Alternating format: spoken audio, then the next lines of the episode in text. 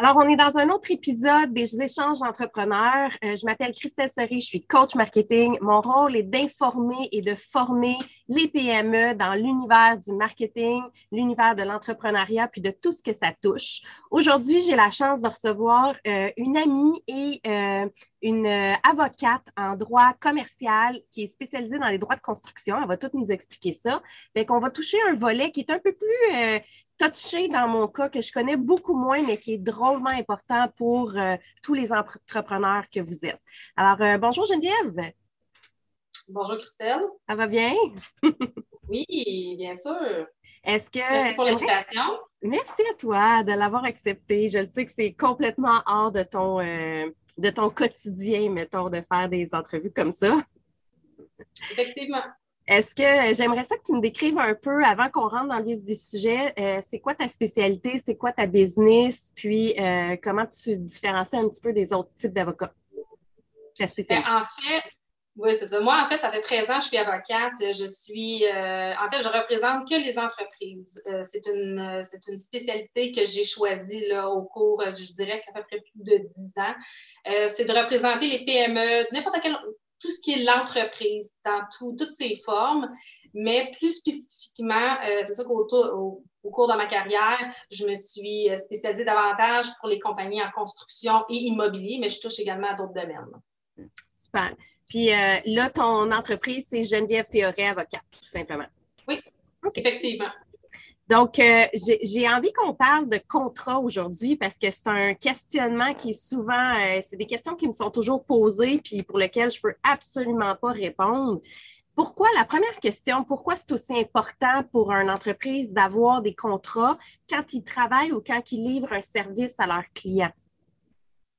Ben, d'ailleurs, pour plusieurs raisons, d'ailleurs, ce que je pourrais peut-être dire au niveau de ma carrière, c'est une des choses que j'ai voulu développer auprès de, mes clients. Moi, souvent, c'est des clients qui sont récurrents parce que je veux pas juste qu'ils viennent me consulter pour lorsqu'ils ont un problème ou un litige en tant que tel. Ce n'est pas que ça le travail d'un avocat, c'est aussi pour éviter des conflits, éviter des litiges, puis mieux protéger son client. Mm-hmm. Donc, le contrat, c'est sûr qu'à la base, on travaille énormément avec le contrat pour protéger le client sous toutes ses formes que ce soit une PME, que ce soit une grande entreprise, le contrat sert réellement à protéger et éviter toute surprise.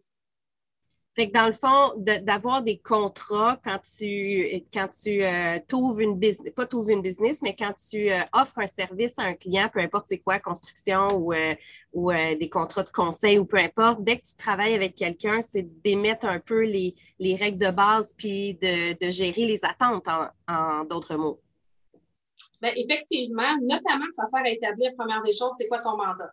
le mandat, c'est important parce qu'on ne veut pas avoir de surprise. Le client, on doit s'assurer que le client, ce qu'on veut, c'est que le client paye nos honoraires, paye notre mm-hmm. service, le travail qu'on va avoir fait. Mais pour ça, en effectuant un contrat, en mettant sur, sur papier, mais je, vais vous préciser par après que le contrat peut avoir quand même différentes formes, mais c'est qu'au moins, on peut déterminer c'est quoi le mandat, c'est quoi le travail qui est effectué qui, est à effectuer, puis ça, ça, enlève toute ambiguïté. À ce moment-là, on a, que ce soit les honoraires, que ce soit au niveau euh, des coûts, euh, s'il y a des matériaux ou quoi que ce soit, et à ce moment-là, c'est mis sur papier.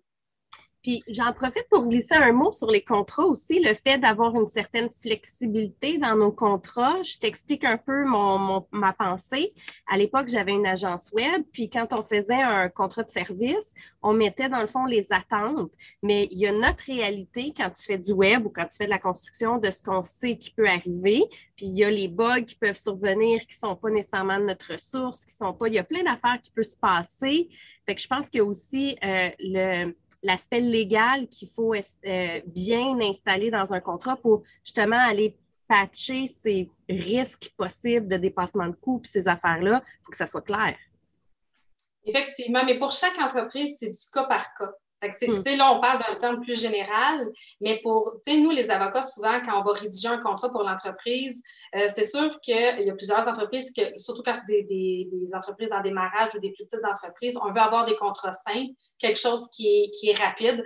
Exemple, je vous donne euh, que c'est un électricien qui décide d'aller faire des travaux résidentiels euh, chez un client. Mais des fois, il n'y a pas nécessairement, c'est un appel de service, il n'y a pas nécessairement un gros contrat, mais juste le bon de commande constitue un contrat. Le contrat, c'est vague. Une facture peut être un contrat. OK. Donc, c'est pas nécessairement une grosse affaire écrite avec euh, plein de sous-entendus qu'on comprend pas. Non, il faut vraiment, faut vraiment, vraiment, vraiment y aller.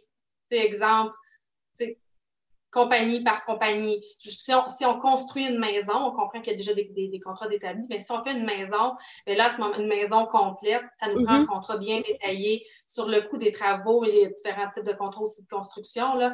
Mais il va y mm-hmm. avoir le coût détaillé, combien ça va coûter, les matériaux, euh, c'est quoi les profits. Là, c'est sûr qu'avec les, les échéanciers, là, ça nous prend un contrat qui est quand même plus important, plus volumineux.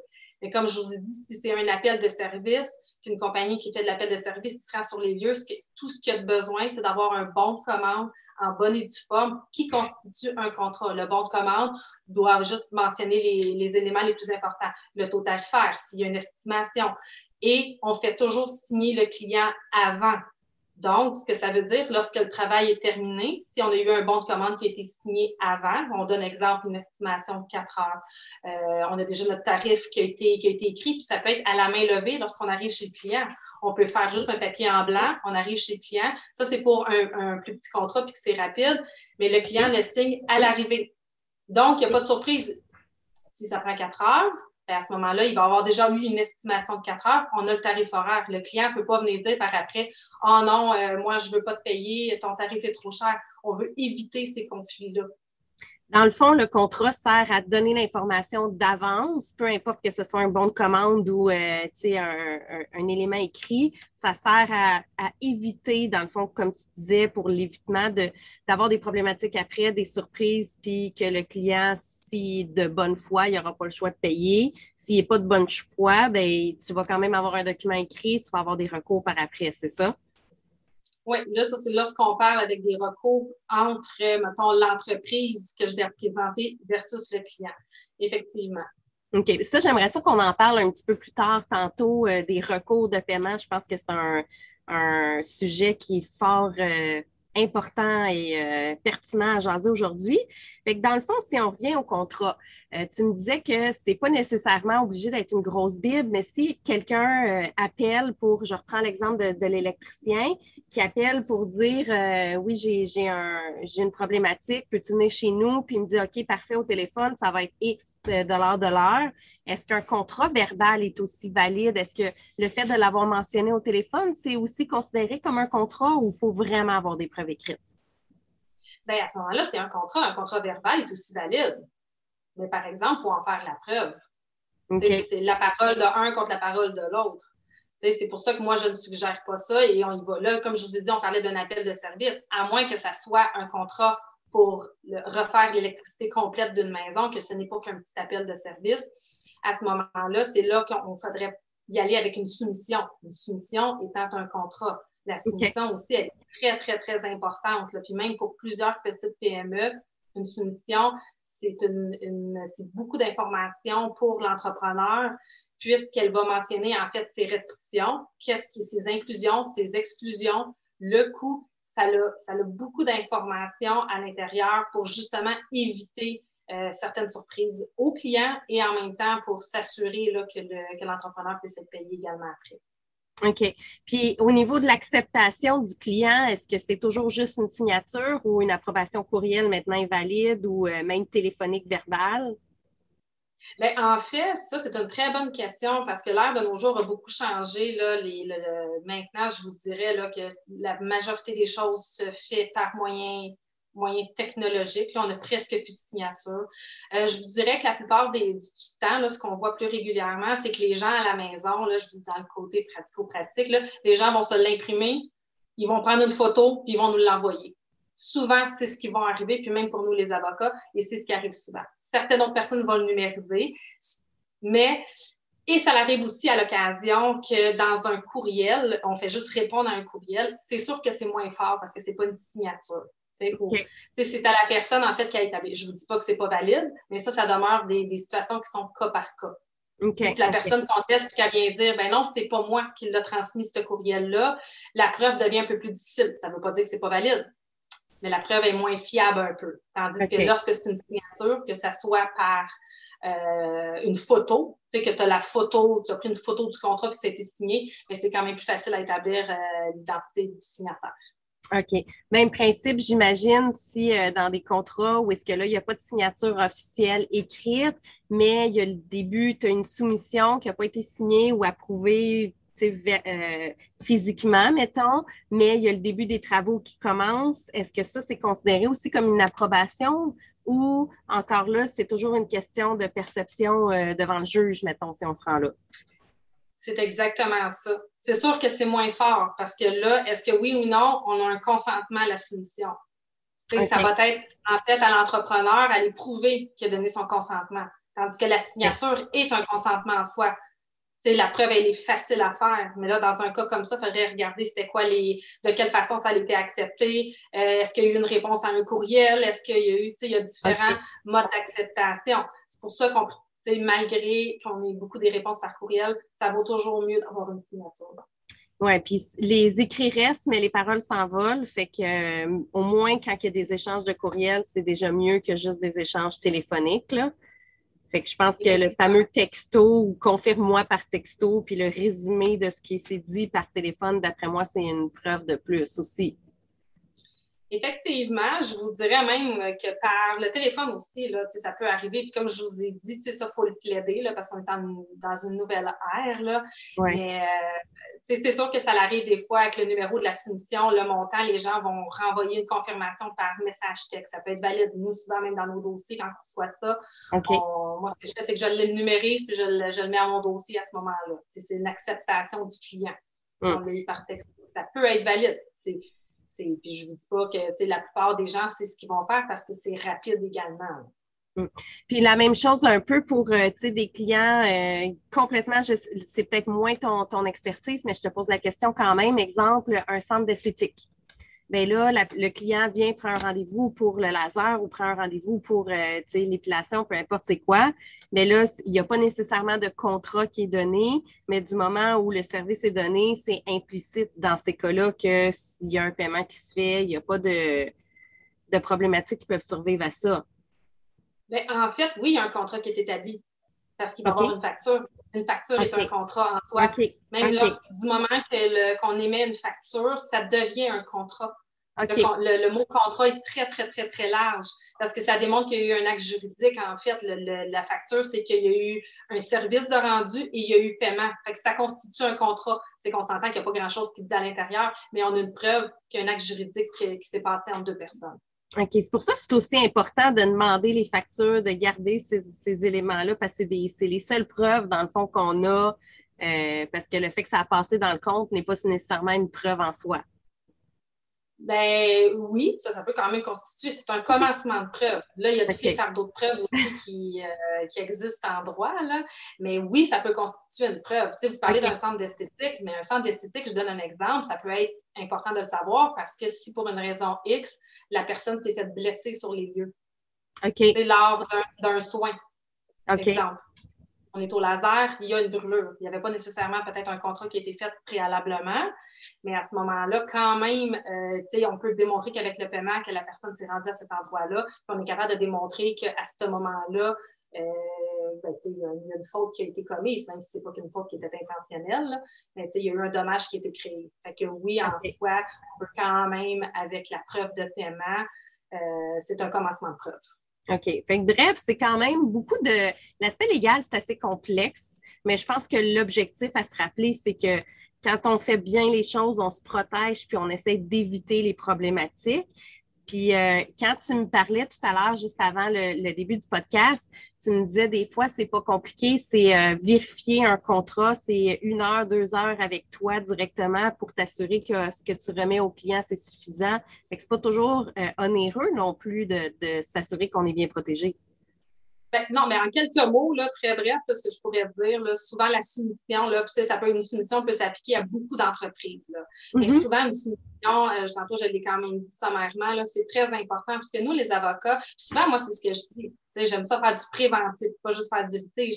Dans la soumission, on peut, on peut protéger. Souvent, là, il y a quelqu'un qui va me donner, un client qui va avoir sa soumission, là, ça va me prendre maximum une heure. Ça, c'est avec les corrections faites à l'intérieur. Je dis maximum. Là on peut parler là, des honoraires, c'est autour de 250 à 260 dollars Pour 250, 260 dollars plus les taxes, là, tu peux être protégé dans un contrat qui va être juste pour ton entreprise à toi.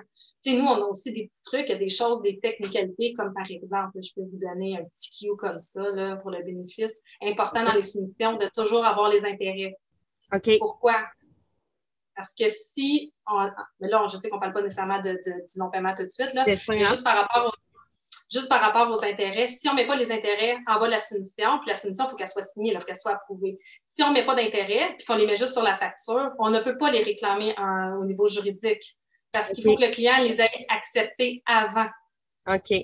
Ça, ça, en recours judiciaire, les intérêts, exemple, on peut mettre des intérêts autour de 18% l'an, 24% l'an, on voit ça régulièrement. Tandis que sinon, c'est le taux légal à 6 oui, une grosse différence quand le client ne paye pas. Là, ça, au moins, il y, a plus de, il y a plus de motivation de te payer aussi quand il sait que ça va coûter beaucoup plus cher s'il ne le fait pas. Ben, moi, je dirais que la meilleure motivation que, que, que depuis des années que je donne à mes clients de le faire, c'est d'arriver à l'occasion que c'est mes frais d'avocat qui ont payé euh, les intérêts. Les intérêts qu'on était capable d'aller rechercher, ça a payé les frais d'avocat, en fait. OK, oui, c'est vrai. Puis parlant de ça, euh, si on embarque dans le côté litige, parce que je pense que c'est important, pas nécessairement litige, mais recours de paiement, euh, tu fais un service puis le client, il ne te paye pas. Là, euh, c'est quoi tes recours? À partir de combien? Faut-tu aller en petite créance? Faut-tu envoyer des mises en demeure? Tout cet aspect-là est un peu flou des fois quand on ne connaît pas ça. Ben, ça ben oui, ça peut être flou, mais ça peut être très simple aussi. Là. Il faut pas. Euh, des fois, ça fait peur là, quand on dit le mot avocat, là, mais il faut, mm-hmm. faut faire des choses pour avoir un avocat de confiance avec qui on travaille, qu'on est habitué de travailler avec cette personne-là. Moi, c'est sûr que dans l'approche que j'ai, euh, je suis là pour servir mes clients. Euh, systématiquement, c'est pas lorsqu'un client me dit moi, j'ai un, un, 5 000 exemple qui n'a pas été payé. Euh, c'est pas nécessairement que j'ai envoyé une mise en demeure. Tu sais, souvent, des fois, l'avocat a un petit peu plus de poids, des fois, que le client même. Des fois, par un appel ou un courriel, simplement. Ça, c'est très peu de frais. Mm-hmm. Il y en a qui n'ont pas ça, qu'on leur dit écoutez, fait que c'est comme on peut y aller aussi sous forme d'avertissement. On n'est pas obligé de dire en partant, on fait une mise en demeure. Nous, c'est sûr que le client c'est ça, le client va avoir quand même tenté par lui-même de se faire payer. Mais je vous dirais qu'une fois sur trois, je suis capable de le régler par un coup de téléphone ou un courriel. OK, OK. Parce que tu as le poids de l'avocat, puis la personne se dit OK, déjà en partant, si elle demande à son avocat de l'appeler, c'est qu'elle est prête à aller jusqu'au bout. Ben, exactement. Mais encore là, c'est du cas par cas, parce que souvent, l'être humain est fait comme ça, il attend toujours la dernière minute. Mm-hmm. là, souvent, quand ils se disent Ah, ben là, c'est rendu des mains d'un avocat, ah, ben là, je suis rendu à ma dernière minute. Là. Ah, ouais, là, euh, là, ça sent bien sérieux. Fait que c'est les, menaces. Oui, les menaces marchent souvent, malheureusement. Puis des fois, lorsque ça ne fonctionne pas, ben là, c'est à ce moment-là, on peut on transmet une mise en demeure. Exactement, ça, c'est le point de départ. Quand c'est une action sur compte qu'on appelle un recouvrement d'une somme, ça prend exactement, ça prend une, ça prend une mise en demeure qu'on transmet en fait euh, à la partie adverse pour lui réclamer le paiement. OK, donc la mise en demeure est toujours obligatoire quand on veut se rendre en cours ou en petite créance. Oui, c'est la mise en demeure est obligatoire pour euh, une action sur compte. OK, OK. Puis une fois que la mise en demeure est faite, si le client ne répond pas, j'imagine qu'il y a un certain délai pour répondre aussi, la plupart Généralement, oui, généralement, on met un délai de 10 jours. Là. on peut écourter à 5 jours, mais je vous dirais qu'en règle générale, c'est 10 jours qu'on laisse. On laisse un délai de 10 jours. Souvent, même moi, après la, transmission d'une mise en demeure, j'appelle encore. Je leur dis, écoutez, là, là je vous appelle par courtoisie. Là, la, prochaine, la prochaine fois, c'est une procédure que vous allez recevoir. Est-ce que vous avez l'intérêt? Est-ce que vous allez, est-ce que vous avez l'intérêt de, de, de, payer mon client? On peut faire des ententes de paiement. Il faut toujours être ouvert avec le client, là. Mm-hmm. Mais faire une entente de paiement. Puis si ça ne fonctionne pas à ce moment-là, il peut y avoir l'introduction des procédures judiciaires. OK. Puis là, on parle de soit les petites créances ou soit, dans le fond, la cour directement avec euh, que l'autre, la partie adverse doit être représentée par un avocat aussi. Fait que là, on monte en frais. Oui, effectivement, mais il y a deux choses, par exemple, qui sont importantes de dire. C'est sûr que moi, je vais toujours privilégier euh, le client que s'il ne peut prendre, ne pas prendre d'avocat à ce stade-ci, parce que souvent, nous, ce qu'on peut faire, on peut monter le dossier pour les petites créances pour le client. On peut le guider, monter son dossier. on fait un petit montant forfaitaire, puis on lui prépare son dossier. Parce que les petites créances, c'est sans avocat. C'est juste, mm-hmm. juste les parties qui y sont. Il, y a un fait qui est, il y a un fait qui est important, maximum 15 000 OK. Qu'il faut retenir. Parfait pour les entreprises, les PME, maximum 10 employés. OK. Fait qu'un maximum d'employés aussi, sinon euh, même les petits montants doivent passer par des avocats. Par la Cour du Québec ou la Cour supérieure. OK. La Cour du Québec, c'est 85 000 et moins. Cour supérieure, ce qui est en haut de 85 000. OK. C'est important. Fait que si vous avez 15 employés auprès de la PME, à ce moment-là, vous n'êtes pas éligible au droit d'aller aux petites créances. Il faut que vous ayez moins de 10 employés pour OK. pouvoir y aller. Puis dans les cas où tu as moins d'employés puis tu veux passer en petite créance, euh, le fait de faire monter un dossier par un avocat, ben ça augmente tes chances que ton dossier soit bien préparé. Puis ça augmente tes chances de gagner aussi si ton, ton, ton contrat est bien fait aussi, puis ton dossier est bien fait aussi. Ben, c'est sûr que nous, quand on monte un dossier pour les petites créances, souvent, on va le montrer au client aussi pour les prochaines fois. Sais, C'est pas, nécessairement que c'est complexe, mais c'est qu'au moins, on s'assure qu'il manque aucun élément. Nous, on sait ce qu'on doit démontrer devant le tribunal. OK. Tu sais, souvent, ce qu'on fait, c'est qu'on va accompagner le client aussi. C'est de lui, de démontrer, de lui montrer, ben regardez, c'est, c'est bon, qu'est-ce qu'on doit mettre? On doit mettre le contrat, on doit mettre les preuves, les, pour s'assurer que, que la preuve est complète au moment de l'audition. Ça, c'est la partie qu'on peut faire. OK, excellent. Il y a une petite chose importante, par exemple, aussi qu'il faut que je vous dise, c'est que les petites créances, vous n'avez pas besoin d'avocat. Mais par exemple, quand si vous êtes une compagnie, une société incorporée, Oui. automatiquement, vous êtes obligé d'être représenté par avocat en Cour du Québec ou en Cour supérieure. OK. Une compagnie ne peut pas se représenter seule. OK. Fait que dans le fond, c'est juste les petites créances qu'il n'y a pas d'avocat, sinon il faut toujours que tu sois représenté. Oui. Puis en même si temps, je es pense que c'est correct aussi. L'avocat, il a aussi le rôle de quelqu'un de neutre qui est pas dans, qui n'a pas les émotions de la business non plus. Fait que je pense que c'est toujours un plus de toute façon. C'est sûr, mais c'est qu'une entreprise individuelle, quelqu'un qui, qui aurait une entreprise, une entreprise individuelle puis qui peut fonctionner en affaires, lui, s'il n'est pas dans les petites créances qu'il décide d'aller euh, en Cour du Québec ou en Cour supérieure, il peut se représenter ça. Il n'y a pas l'obligation d'avoir un avocat. Tandis, c'est juste ça que je voulais faire la distinction entre les deux, parce que ok. c'est pas tout le monde qui est nécessairement incorporé en début. Donc, Oui. si on est une entreprise individuelle, euh, qui a quand même un numéro de TPS TVQ, qui peut faire la facturation, qui peut donner des services, cette personne-là n'a pas, euh, n'a pas l'obligation. Mais parallèlement à l'autre compagnie, que euh, le tribunal ne l'entendrait même pas si ce n'est pas un avocat, parce que c'est les représentants d'une compagnie ne peuvent être qu'un. Les seules personnes qui peuvent représenter devant le tribunal, ce sont des avocats. Puis là, OK. Comme la compagnie ne peut pas se représenter seule, c'est une formalité du Code de procédure civile. Là. C'est pas. OK. euh, Fait que dans le fond, quand tu es Inc., il faut que, puis que tu as plus que 15 employés, c'est ça? 10. 10, pardon. Fait que quand tu es Inc., que tu as plus que 10 employés, puis que ton litige est plus que, ou que ton litige est plus que 15 000, il faut que tu ailles en cours, représenté par un avocat. Si tu es travailleur autonome, que tu as, ou une petite entreprise de quelques employés, puis que c'est en bas de 15 000, tu peux aller en cours des petites créances. Oui. OK.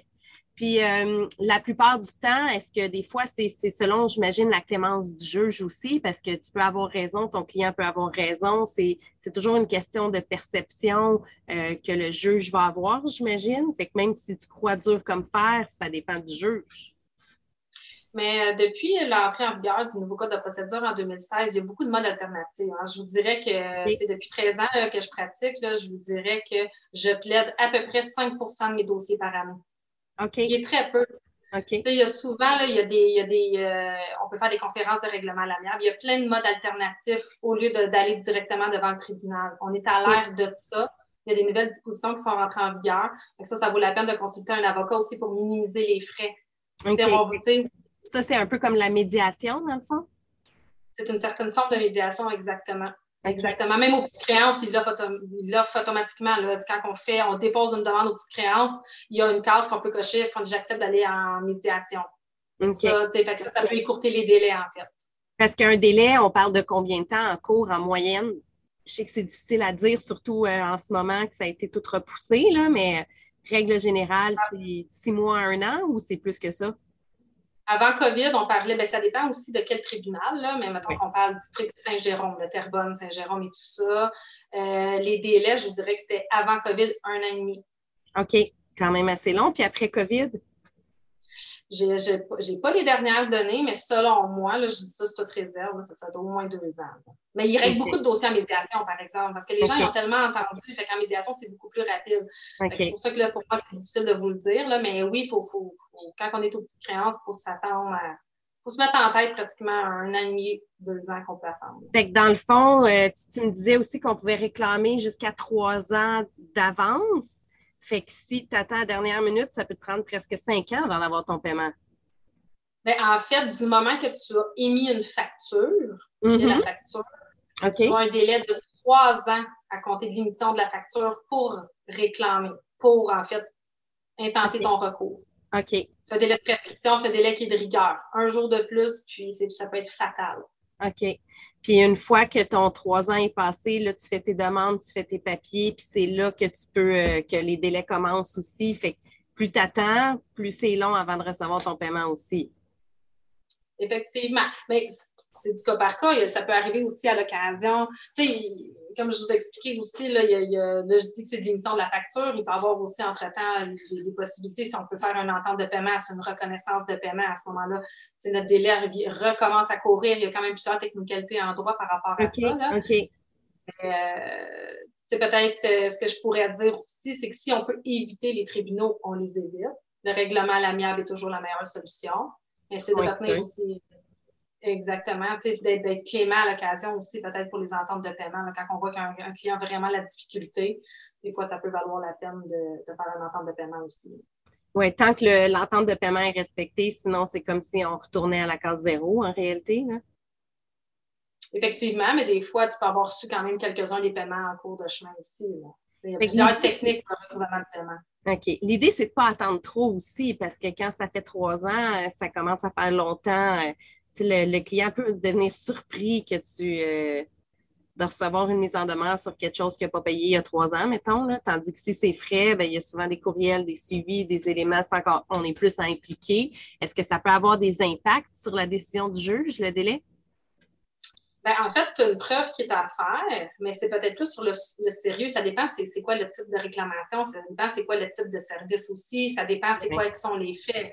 Mais en règle générale, c'est sûr que plus on attend, bien, plus il peut se passer plein d'impondérables. Le, client pourrait faire faillite. Si c'est une compagnie qui était le client, ben, à ce moment-là, la compagnie peut faire faillite également. Elle peut cesser ses activités. Fait que plus on attend avant de faire un recours, bien, à ce moment-là, poursuivre une coquille vide, euh, ça donne aucun, aucun paiement au bout de la ligne. Là. Mm. C'est toujours mieux de le faire plus rapidement parce que c'est une vérité, une business peut, peut, euh, peut, euh, dans le fond, si tu fais affaire à ton client, c'est une business, tu peux pas, tu peux pas poursuivre la personne au euh, personnel, c'est vraiment au professionnel. Fait que la faillite est une réalité qui doit arriver, peut-être pas tout le temps, mais qui doit arriver occasionnellement quand même. Ben oui, quand c'est une compagnie, la faillite, on la voit un petit peu moins souvent parce que les gens ne veulent pas payer pour la faillite. Mais ce qu'ils vont faire, c'est qu'ils vont juste laisser la compagnie sans activité. Fait qu'ils vont vous laisser obtenir le jugement, puis en fait, mais vous allez saisir une compagnie qui n'a même pas de compte bancaire, qui n'a absolument rien. Donc, tu sais, on ne le sait pas toujours nécessairement. Il y a des façons, par exemple, de le vérifier. Nous, on le vérifie avant. OK. Puis là, je, pousse peut-être un peu trop loin, mais la le côté volontaire de laisser une compagnie de changer sous un autre nom, euh, on le voit des fois dans les compagnies de construction ou dans des, des affaires comme ça, mais il y a moyen de prouver que la personne a volontairement changé de Inc aussi, j'imagine, dans des montants ouais, oui, mais ça, ça, on l'a fait. On appelle ça un soulèvement de voile corporatif. C'est quand c'est des compagnies qui sont alter égaux. Là. Ça, j'en ai fait euh, régulièrement, des poursuites comme ça, mais le faire vos preuves est très, très, très difficile. c'est très difficile. et souvent, euh, c'est complexe à faire et très onéreux. OK, OK. Fait qu'on on souhaite toujours le faire le plus rapidement possible avec des entreprises qui vont rester vivantes et qui vont accepter de, le paiement aussi. Mais je pense que la base, si tu n'as pas de contrat, tu peux même pas te rendre ou presque euh, avec tes recours de paiement. Fait que je pense que le contrat, si je reviens au début, ça reste ton, ton élément de, de, protection pour éviter de se rendre là-bas, j'imagine. Effectivement, effectivement. Ben, c'est qu'en fait, c'est qu'il y a moins d'ambiguïté. On ne peut pas prétendre qu'on n'a pas fait les travaux. On est capable d'identifier qu'on était quand on était sur les lieux, où est-ce qu'on était. Et si une personne dit Ah, mais tu ne me l'avais pas dit, ben, c'est mentionné dans le contrat à ce moment-là. On, évite, on évite encore des conflits puis euh, de mésententes entre le client et l'entreprise. C'est sûr que dans un monde idéal, tout serait rose, tu acceptes quelque chose, le monde te paye vite. Mais dans la réalité, ça ne fonctionne pas toujours comme ça ça, c'est certain, mais aussi la PME peut faire ses propres vérifications aussi auprès des clients aussi. Là, il y en a certains petits indicatifs qu'on peut savoir. Ça dépend avec qui on fait affaire. Est-ce qu'on fait affaire avec un client particulier ou on fait affaire avec une entreprise? On a quand même des trucs, nous, pour aller vérifier si l'entreprise est à son affaire ou pas. Ah, OK. Ça, c'est euh, les secrets d'avocat? Pas tellement, ben, je peux vous donner C'est juste par le registraire des entreprises, même les, pour les PME, parce que moi, le premier conseil que je pourrais donner, c'est le registraire des entreprises, euh, où, plus, rapidement, on a juste à taper REC sur Google, là, au sein de ton entreprise, si on fait affaire avec un client, c'est important d'aller voir au registraire des entreprises, euh, c'est qui l'administrateur de la compagnie, c'est qui l'actionnaire, c'est quoi le nom de la compagnie, pour s'assurer qu'on fait affaire avec la bonne compagnie. Parce que des fois, il y a des noms qui se ressemblent un petit peu ça, c'est un premier conseil. j'en vois des problèmes comme ça, là, que c'est pas le bon nom de compagnie. Là. Oh, OK. Fait que là, quand c'est pas le nom qui est au registraire, à ce moment-là, il faut que tu t'assures que dans ton contrat, tu mettes le nom sur le registraire. Ouais, ben oui, exactement. Exactement. Là, on déborde, là, mais ça nous permet de savoir c'est qui l'administrateur, c'est qui l'actionnaire. Fait qu'on peut savoir avec la personne avec qui on parle, est-ce que c'est la personne qui dirige la société? Okay. Qu'on veut s'éviter qu'on dit Ah ben regarde, toi, tu as signé le contrat, mais tu n'étais même pas administrateur de la compagnie. sais, fait qu'à ce moment-là, tu n'as peut-être pas la bonne personne qui a signé ton contrat non plus. OK. OK. Puis quand, on, des entreprises. quand on parle de, tu mettons, un particulier par rapport aux entreprises, je sais que là, on va à l'inverse, mais est-ce que le particulier qui engage une entreprise devrait faire, euh, mettons, j'en reviens à la construction, devrait faire certaines vérifications? Ah oui, ça, c'est la même chose lui aussi la première des choses, le des entreprises, c'est sa licence d'entrepreneur. Le particulier doit vérifier la licence d'entrepreneur pour s'assurer que si l'entrepreneur qui vient faire les travaux chez moi, est-ce qu'il a le droit de faire ces travaux-là? OK. Comme ça, ça évite bien des problèmes. Bien, puis on peut juste appeler la régie du bâtiment. S'il y en a qui sont pas à l'aise avec l'Internet ou qu'il y a toujours possibilité d'appeler à la régie du bâtiment, puis ils vont faire la vérification pour euh, le public. OK. Puis euh, au niveau du dépôt, euh, il y a beaucoup de compagnies qui vont demander un dépôt avant de commencer. Est-ce que ça, c'est quelque chose qu'ils ont le droit de faire? C'est-tu un aspect légal? Faut-tu documenter ce dépôt-là? Ou euh, si les travaux ne sont pas exécutés, le dépôt, ça, ça, ça l'inclut quoi? Puis ça l'engendre quoi? Bien, ça dépend, ça dépend aussi du type d'entreprise. Si on parle, mettons exemple, je prends toujours l'exemple de la construction, mais ça peut s'appliquer à plein d'autres choses aussi. Là. Mm-hmm. Euh, c'est au même titre que vous achetez un meuble. si vous achetez un meuble, la compagnie elle peut te demander de payer un premier dépôt parce que le bien va être réservé. Ils vont, vont procéder à l'acquisition du bien meuble. OK. à ce moment-là, souvent, on va donner un premier dépôt, puis la balance va être donnée à la livraison. Ça, on voit ça régulièrement qui peut arriver aussi en construction, mais c'est la même chose. L'entrepreneur qui va faire des travaux de construction, lui, va devoir commander du matériel. Et, souvent, on va parler de débourser progressif. Fait souvent, il y a un premier dépôt qui va être donné au début pour la commande de matériel. Puis par après, bien, à ce moment-là, il peut y avoir des modes de paiement par rapport à ça. Mais oui, le dépôt est tout à fait légal. Le seul point où est-ce que le dépôt n'est pas valide, c'est à la régie du logement. OK. OK. ça, c'est un, autre point. Mais en tant que tel, euh, oui, on peut demander un dépôt là, euh, avant de faire des services, mais encore là, ça, demande quand même du cas par cas, puis c'est quoi le type d'entreprise. Est-ce que c'est légal de demander un dépôt non remboursable? Euh, non. Bien, ça, ça dépend c'est quoi les conditions. OK. ça dépend vraiment c'est quoi les conditions. Là. le non remboursable, mais c'est mais pourquoi? si si on est dans un offre d'achat, mettons exemple d'un terrain euh, entre deux compagnies souvent, ou ça peut être avec un particulier, on peut, on peut mettre comme condition que l'offre d'achat est non remboursable parce que ça va constituer comme si l'autre serait l'autre partie se rétracte. C'est comme un dommage. Et, que c'est complètement un autre un autre domaine, mais dans certains cas, oui, ça peut être valide, puis dans d'autres, non. Comme nous, par rapport aux avocats, on ne peut pas faire ça. Nous, c'est simple. Il y en a qui a des certaines normes professionnelles qui vont l'interdire. OK. Fait que dans le fond, si on veut demander un dépôt, il vaut toujours mieux euh, prévoir euh, dans le contrat qu'est-ce qu'on fait avec. Sinon, mettons dans des blocs d'heures, quelqu'un qui fait du conseil, qui demande un dépôt, ben il faut qu'il s'assure euh, qui, si, si, la personne n'utilise pas les services, ben, s'il garde le dépôt, il faut quand même qu'il doive les heures de service ou il doit avoir des technicalités comme ça aussi. Ben, il faut que ça soit mentionné dans le contrat. Mm-hmm. Si c'est pas mentionné dans le contrat, à ce moment-là, c'est remboursable. Ça, ça va de soi. Le, travail n'aura pas été effectué, sauf que dans le contrat, on peut le prévoir. Si on donne un dépôt, je donne un, exemple, on, parle de la construction, parce que là, c'est un sujet qui est simple, mais ça peut être pour plein d'autres choses. Euh, ben, dans la construction, il y a des matériaux qui ont été, qui ont été réclamés, puis finalement, euh, le jour que le contrat commence, l'autre partie décide de canceller, ben, le dépôt peut être non remboursable pour quel motif? Parce que si c'est des matériaux qui sont spécifiquement fait sur mesure pour tel type de maison ou pour, mettons, exemple, un escalier, quoi que ce soit, c'est fait sur mesure. L'entrepreneur ne peut, peut ne pas le repasser à, un autre chantier. Mais il y a des motifs, là, on peut, mm-hmm. dans le contrat, on, peut tout le temps dire pourquoi que c'est non, euh, c'est non remboursable. Même, on va chez le médecin, on y va en particulier, on va chez le médecin, puis si on annule un rendez-vous, il nous charge des frais. C'est comme des pénalités un peu. Fait que oui, on peut, on peut le prévoir dans le contrat. OK. Puis les garanties, c'est le même principe. Euh, quand c'est bien identifié, ben, tu as des garanties sur certaines affaires. Ça rentre dans ton contrat aussi pour euh, tu achètes un air climatisé, tu as une garantie sur le service et sur la, machine en tant que telle. Fait que c'est tous des éléments qui doivent être faits avant parce que sinon, le client dirait qu'il n'y a, pas de, a pas de recours réel si sa machine a pris. Pour les garanties, il y a des garanties qui sont légales, qui sont dans le Code civil du Québec. Il y a des garanties qu'on ne peut pas y échapper. Il y a la loi sur la protection du consommateur qui s'applique et il y a le Code civil du Québec qui a des. On ne peut pas, ça c'est d'ordre public, on ne peut pas réduire ces garanties-là. Mais par exemple, on pourrait les, augmenter. Exactement. Il y a des, garanties qu'on ne peut pas, qu'on peut pas trans, qu'on peut pas enlever. OK. Par exemple, euh, si je reprends mon exemple d'air climatisé, je, sans nécessairement connaître les délais, on dire un chiffre, mettons sur euh, la protection du consommateur, as une garantie de 30 jours. Si ça dépasse ça, c'est le client qui, c'est l'entrepreneur qui choisit de le prolonger ou pas. Euh, ben ça, ça, va être mentionné au contrat, mais tu sais, souvent, c'est parce que l'histoire là-dedans, c'est que l'entrepreneur a une garantie de 30 jours, mais des fois, le manufacturier, par exemple, il va avoir une garantie supplémentaire. C'est vraiment, vraiment du cas par cas. Parce que généralement, le manufacturier, ça peut être jusqu'à un an.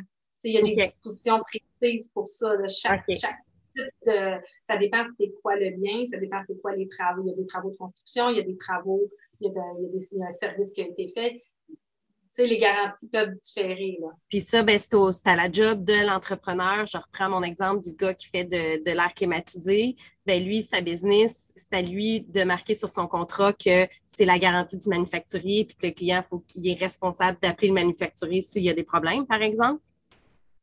Ben, lui va quand même donner un certain service parce que c'est lui qui va avoir commandé la machine, mais lui va donner une garantie puis il va avoir des certaines démarches à faire. OK. Mais c'est vraiment le contrat qui va, qui va le, préciser. Puis encore là, si je peux faire peut-être un petit aparté comme ça, le, on parle d'un contrat d'une thermopompe. Ben, si, mettons, par exemple, il y a un bris, puis que le, client décide qu'il n'appelle pas la compagnie, puis qu'il appelle une autre personne, puis une autre personne vient jouer. Mais tu sais, faut qu'il vient jouer après l'air climatisé, la thermopompe, en fait. Mais ça, ça, ça c'est une perte de garantie. L'entrepreneur n'a plus à le garantir, ça, il faut le mentionner au contrat. C'est des petites spécialités comme ça qu'on le dit que quand un contrat est bien fait, parce que là, si quelqu'un essaie d'aller jouer là-dedans pour le réparer puis qu'il n'a pas fait appel à la personne qui l'a installé, bien là, à ce moment-là, il peut avoir une perte de garantie. OK. OK. Fait en conclusion, si j'avais, tu avais euh, un conseil à donner aux euh, PME qui, qui nous écoutent, ce serait quoi? De bien se protéger. Puis, tu sais, de ne pas avoir peur de faire appel à un avocat. Puis de toute façon, on appelle un avocat, on peut juste lui parler puis lui demander, regarde, combien ça me coûte, on peut le prévoir. Mais des fois, juste pour un start-up ou juste pour bien pour, pour bien partir sa compagnie, on, on, on a quand même une bonne expertise, on a plein de trucs qu'on peut donner aux gens juste pour les protéger et éviter des problématiques futures. Mieux vaut prendre une petite heure avant que d'attendre un conflit, puis que dans le conflit, puis qu'on n'a pas fait les choses correctement. À ce moment-là, euh, ça coûte plus cher que l'heure du début. Excellent. Puis si on veut te rejoindre, Geneviève, on fait comment? J'ai mon téléphone à mon bureau dans le 450-430-2503. Vous pouvez me, retrouver sur Internet, là, Geneviève Théoré, avocate. Excellent. Ben, un énorme merci pour ton temps, puis tous ces conseils, puis euh, démêler tout ça aussi dans, ma tête principalement, mais dans celle des autres aussi. Bien, c'est sûr qu'il y a beaucoup d'informations qui s'est dit, là, mais quand même, euh, j'espère que ça a pu vous éclairer un petit peu. Excellent. Un gros merci, Geneviève. Bye. Merci.